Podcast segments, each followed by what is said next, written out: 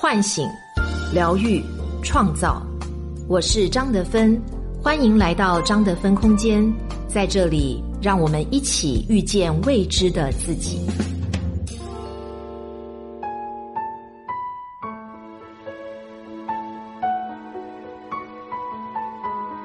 大家好，我是今天的心灵陪伴者雪冬，和你相遇在张德芬空间。今天跟大家分享的主题关于垃圾快乐，作者微奢堂。昨晚表妹一脸疲态的和我视频说，早起本想追一集剧，结果看了一天，眼睛酸到不行。疫情期间宅在家。每天往沙发上一躺就是五六个小时，刷抖音、打游戏，到手机关机才被迫结束。关键是越玩越空虚，不知道怎么办才好。这让我想到《新京报》的一组数据：战役期间，网民平均每天使用手机近八小时。艾媒咨询也调查显示。仅短视频用户，二零一九超过六亿人，二零二零年将达到七亿多。越来越多的人一有空就打开手机，上瘾般沉浸各种消遣中。尤其疫情期间，有大把的时间可以自由安排，更容易陷入其中。就像表妹说的，一开始就停不下来，从最初的寻乐变成依赖。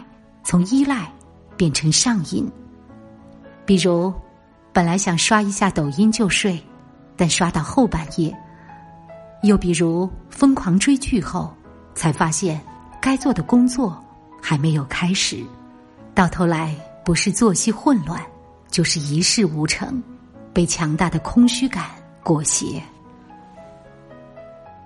不得不说，这些娱乐方式带给我们的快感。是短暂的，也就是我们常说的“垃圾快乐”。为什么垃圾快乐对我们的吸引力这么大呢？怎样才能获得更真实和长久的快乐呢？垃圾快乐是无法面对真实的自己。小栾今年三十五岁，工作十几年来，年少时的激情早已荡然无存。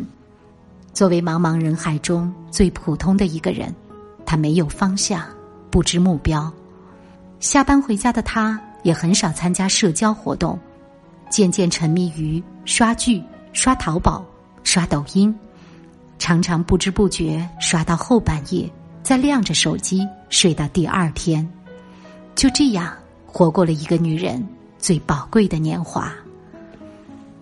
他说：“他想快乐。”但不知道能做什么，刷剧起码能让他什么也不用想。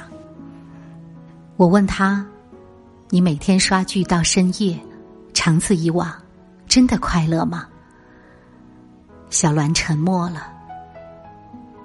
如果让你想象一下，自己做什么才能真正的快乐，相信没有几个人会说自己最爱每天对着电脑和手机。我们明明还有非常多想做的事情等着我们去做的呀。许多人都是由于失去目标，或者没有朝着目标付出努力，才选择在短暂的垃圾快乐中逃避。从心理学上讲，一个人之所以沉溺垃圾快乐，大多是源于无法面对内心深处的自己。我有个朋友是垃圾快乐的重度患者。前几年因为创业失败，他赔了很多钱，因为一直还不上，他的很多关系都破裂了。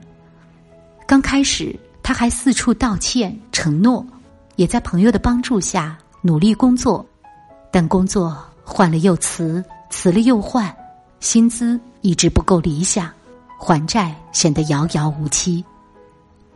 后来，他干脆更换手机号码，直接辞职在家，开始没日没夜的玩游戏、聊天、看视频。半年时间不到，只是购买游戏装备和各种 A P P 会员就花了一万多块钱。他说：“之所以一直沉迷其中，就是因为无法面对现在这个失败的自己。”不难看出，现实生活中，朋友疏离、事业失败，都让他活在痛苦之中，并不见得沉溺垃圾快乐让他多快乐，但却成了他用来逃避自己和现实的工具。为了克服内心的孤独感，人一般会有两种反应：一个是去控制别人，一个是被别人控制。